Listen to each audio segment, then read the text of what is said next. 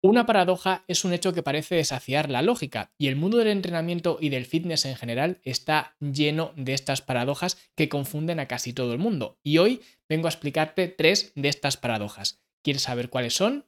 Pues quédate al otro lado porque vamos a verlo.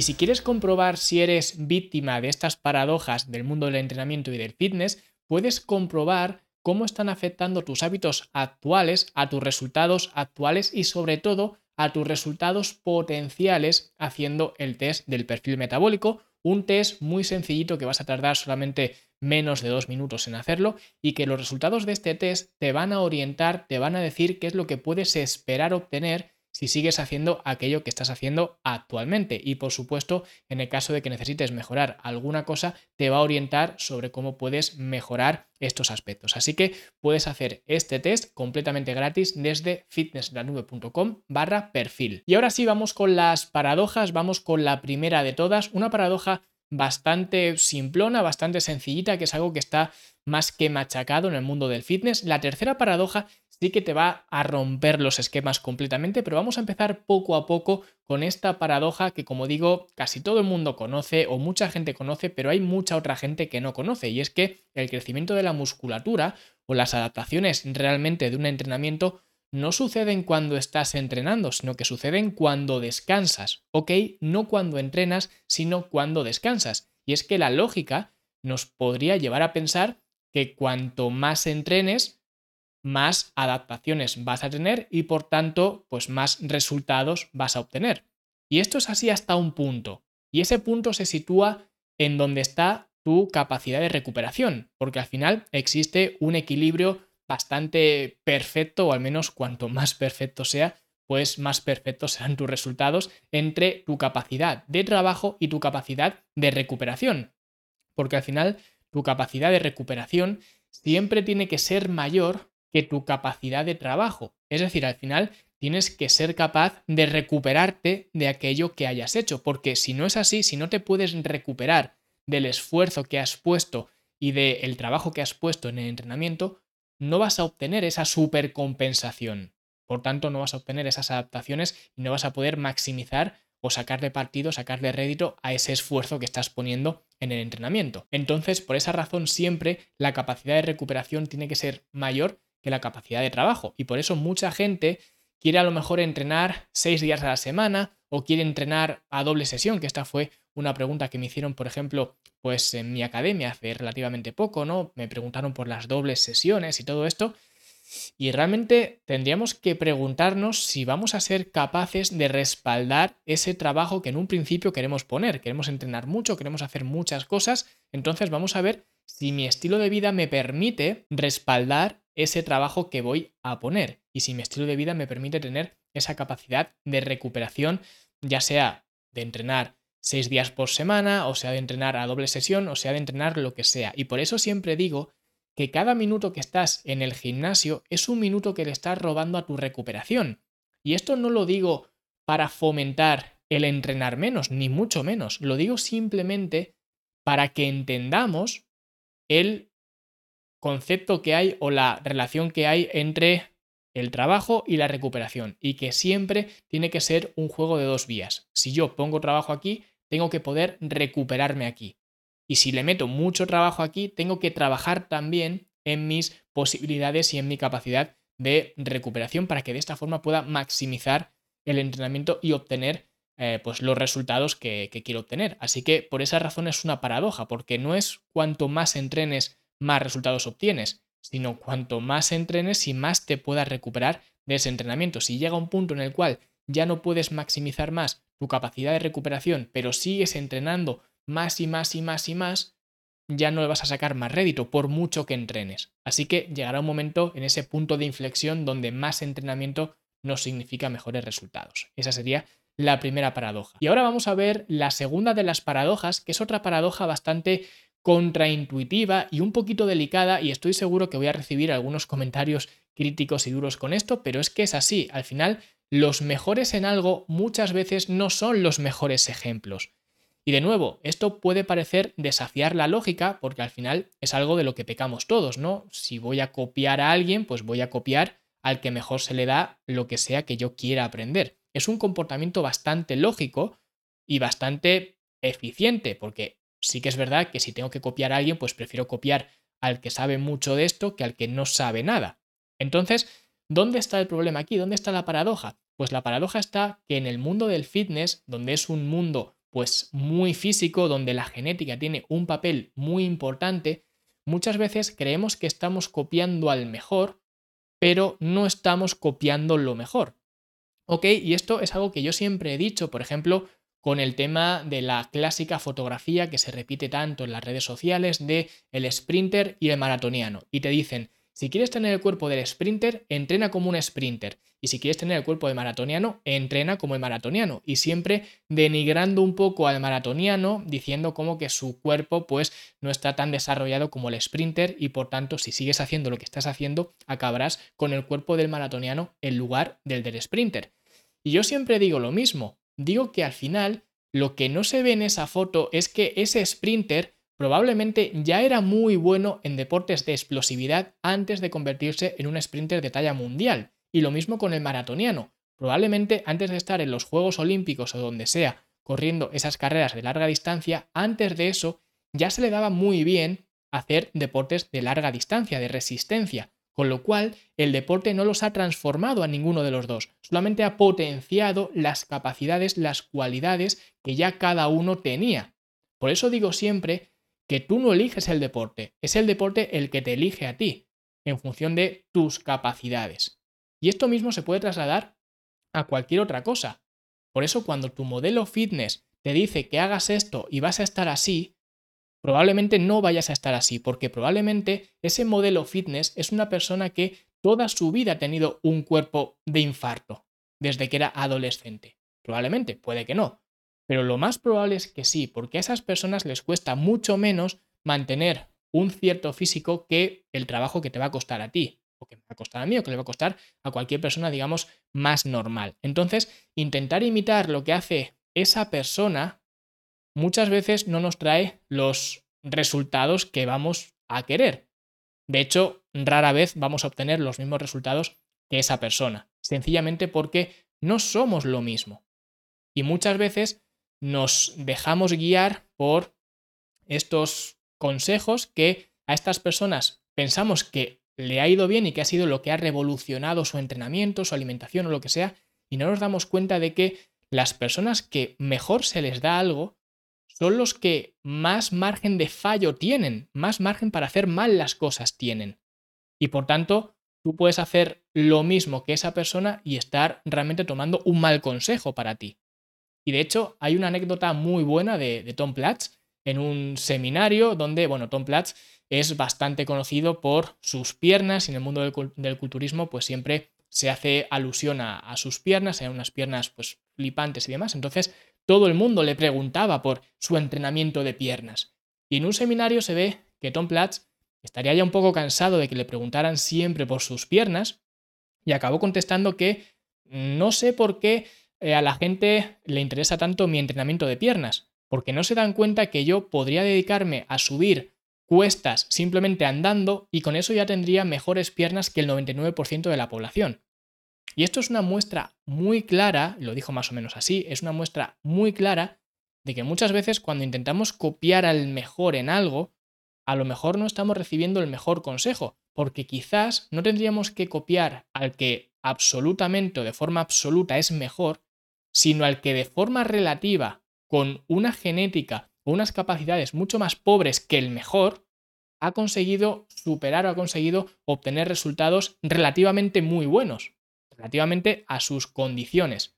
Porque fijarnos en lo bien que hace sentadillas una persona que está construida con una anatomía perfecta, una morfología perfecta para hacer sentadillas o para hacer press de banco, para hacer lo que sea, pues a lo mejor no me está dando tanta información como una persona que a lo mejor pues no está construida también para hacer un press de banca y aún así ha conseguido tener ah, resultados muy buenos en el press de banca, por poner un ejemplo. ¿Vale? O sea que muchas veces nos fijamos en el que es de forma absoluta el mejor y a lo mejor tendríamos que fijarnos en el que es mejor de forma relativa y no tanto de forma absoluta. Y ahora ya nos vamos a la tercera paradoja, que esta sí que os va a romper todos los esquemas porque es la más contraintuitiva de todas, y es que cuanta más actividad física haces, menos calorías utilizas. Y ojo, yo nunca voy a estar en contra de la actividad física porque tiene muchísimos beneficios, pero siempre he dicho y siempre digo y repito constantemente que intentar perder peso mediante el ejercicio es perder el tiempo. Y os voy a explicar por qué.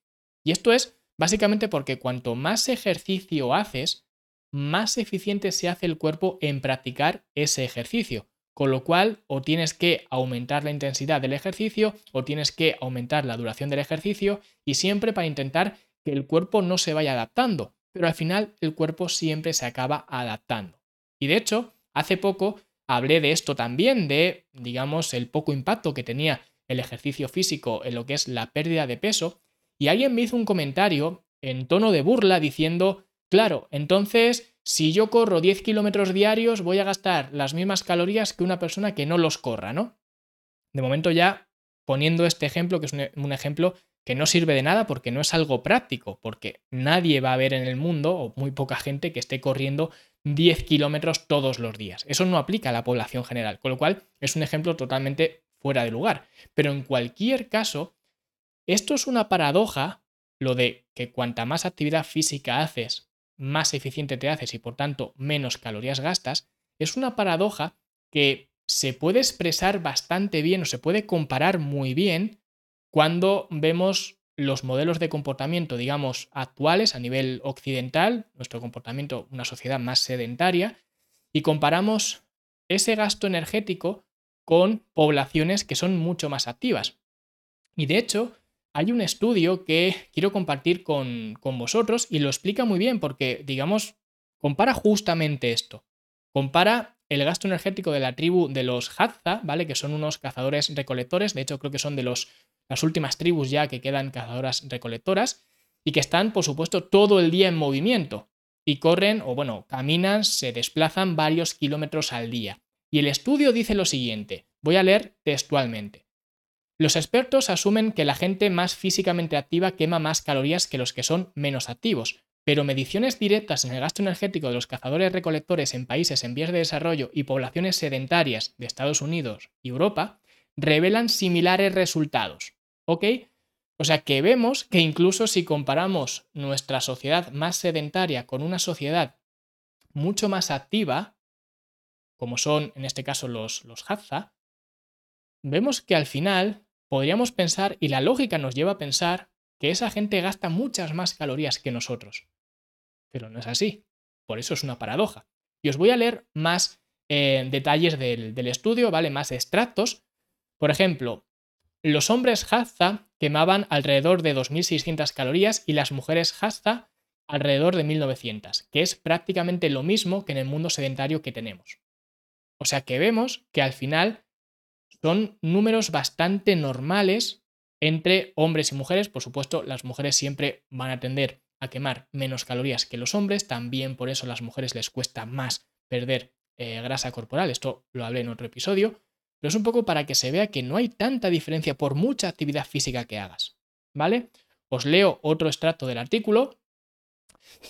En un estudio publicado en 2008, Amy Luke, una investigadora en salud pública de la Universidad de Loyola en Chicago, llevó este trabajo un paso más allá, comparando el gasto energético y la actividad física en mujeres rurales nigerianas con esas medidas en mujeres afroamericanas de Chicago. Al igual que el estudio de los Hadza, el suyo no encontró diferencias en el gasto energético diario entre las poblaciones a pesar de las grandes diferencias en los niveles de actividad. Siguiendo con este trabajo, Lara Douglas, también en Loyola, junto con Luke y otros, analizaron datos de 98 estudios en todo el mundo y mostraron que las poblaciones caracterizadas por las comodidades modernas del mundo desarrollado, tienen gastos energéticos similares a los de países menos desarrollados con vidas más exigentes físicamente. O sea que vemos que esto no es algo puntual, esto es algo que se repite constantemente, incluso se repite no solamente entre los humanos, sino también en el mundo animal. Y os voy a seguir leyendo, digamos, algunos extractos de, de este artículo, ¿no? Que dice así, descubrimos que los primates en cautiverio que viven en laboratorios y en zoológicos gastan la misma cantidad de calorías cada día que aquellos en su hábitat natural, a pesar de las obvias diferencias en la actividad física. En 2013, investigadores australianos encontraron gastos energéticos similares en ovejas y canguros mantenidos en corrales o en libertad para deambular. Y en 2015, un equipo chino informó de gastos energéticos similares en pandas gigantes en zoológicos y en la naturaleza. O sea que vemos que esto es algo que se repite constantemente y además también a nivel interespecies. Y no se sabe realmente por qué ocurre esto. Pero sí que se teoriza o se especula con que el cuerpo compensa la energía que está utilizando. Es decir, si gastas mucha energía en la actividad física, pues gastarás menos energía en otros aspectos, quizás de reparación, quizás a nivel celular, por ejemplo, a nivel de reparación cerebral cuando estás durmiendo, etcétera, ¿vale? Es como si hubiera un presupuesto más o menos fijo de energía que tú ese presupuesto lo tienes que gastar y depende de lo que hagas en tu día a día, pues las partidas de ese presupuesto van a variar. Y digo más o menos fijo de energía porque sí que es verdad que esto se puede hackear de alguna forma durante un tiempo. Por eso el ejercicio, el cardio, el ejercicio aeróbico, anaeróbico, me da igual, el ejercicio como tal puede ser una herramienta para impulsar el déficit calórico, pero una herramienta con fecha de caducidad, porque mientras que el cuerpo no se adapte, sí que te va a ayudar a quemar más calorías, pero en cuanto el cuerpo se vaya adaptando, ahí ya te va a resultar más complicado, porque si quieres seguir gastando la misma cantidad de calorías que antes, tienes que aumentar ese ejercicio, de alguna forma, bien por la intensidad, bien por la duración. Y esto no se puede mantener siempre. Entonces, por esa razón, sí que el ejercicio como tal puede ser una herramienta puntual, pero no puede ser tu único as bajo la manga si quieres perder em, grasa corporal. Entonces, ¿qué significa todo esto? Pues esto significa que el ejercicio nunca se debe utilizar para destruir, para perder grasa corporal, que es lo que digo siempre, y que al final no vas a poder compensar lo que haces de ejercicio con lo que comes. Por eso, si quieres perder grasa corporal, lo que comes sigue siendo lo más importante, o cuánto comes, cuánto comes y lo que comes. Es decir, al final esto se hace en la cocina, no tanto en el gimnasio. Porque, como digo siempre, al gimnasio se va a construir, no a destruir. Por esa razón, intentar ir a destruir es ir a perder el tiempo. Porque tienes que ir a construir. A construir nuevos hábitos, a construir más masa muscular, a construir eh, huesos más, eh, más densos, a construir más propiocepción. Es decir, de tener menos a tener más. Eso es construir, no destruir. No ir al gimnasio y decir, no, me quiero quitar esta piel de aquí o me quiero quitar estos michelines. No, no vamos a ir a destruir, vamos a ir a construir. Y es un poco el mensaje que doy siempre. Y al mismo tiempo, también doy el mensaje de mantenernos activos en nuestro día a día. ¿Es por las calorías que vamos a gastar? Bueno, no necesariamente. Por supuesto, si pasas de no hacer nada a hacer algo, es lo que he dicho antes. Al final el cuerpo sí que va, a gastar algo más de calorías. Pero el tema no es ese. El tema no es que gastes más calorías estando más activo. El tema es que te conviertas en la persona más activa y más saludable. Es decir, que cada vez que te encuentres en la encrucijada de usar el ascensor o las escaleras, uses las escaleras, no porque vayas a gastar más calorías, que como digo, alguna más gastarás, pero ya no es por eso. Ya no es por las cuantas decenas de calorías que puedas quemar más. Es porque con cada decisión que tomas estás moldeando tu identidad. Y cada vez que escoges usar las escaleras en lugar de usar el ascensor, estás reafirmando ese comportamiento y te estás convirtiendo en una persona activa y saludable que toma las escaleras en lugar del ascensor, hasta que esa decisión no se convierta en una decisión como tal, sino que llegues y de forma automática no pienses ni siquiera en el ascensor, vayas derecho a las escaleras, porque eso es lo que hace una persona activa y saludable. Y por eso yo recomiendo mucho el tema de estar activo en nuestro día a día y demás, pero no es tanto por las calorías que vamos a gastar, es más bien por ese moldeo de esa em, identidad. Y bueno, nada más, estas han sido las tres eh, paradojas que espero que os ayuden a ver el fitness con algo más de lógica y lógica, si queremos verlo así. Y si queréis, en otra ocasión podemos hablar de algunas otras paradojas que se me han quedado fuera y también son bastante interesantes. En cualquier caso, eh, si te ha gustado, pues dale like, suscríbete, deja un comentario bonito y nosotros, ya sabes, como siempre, nos escuchamos la semana que viene en el podcast o nos vemos mañana en YouTube.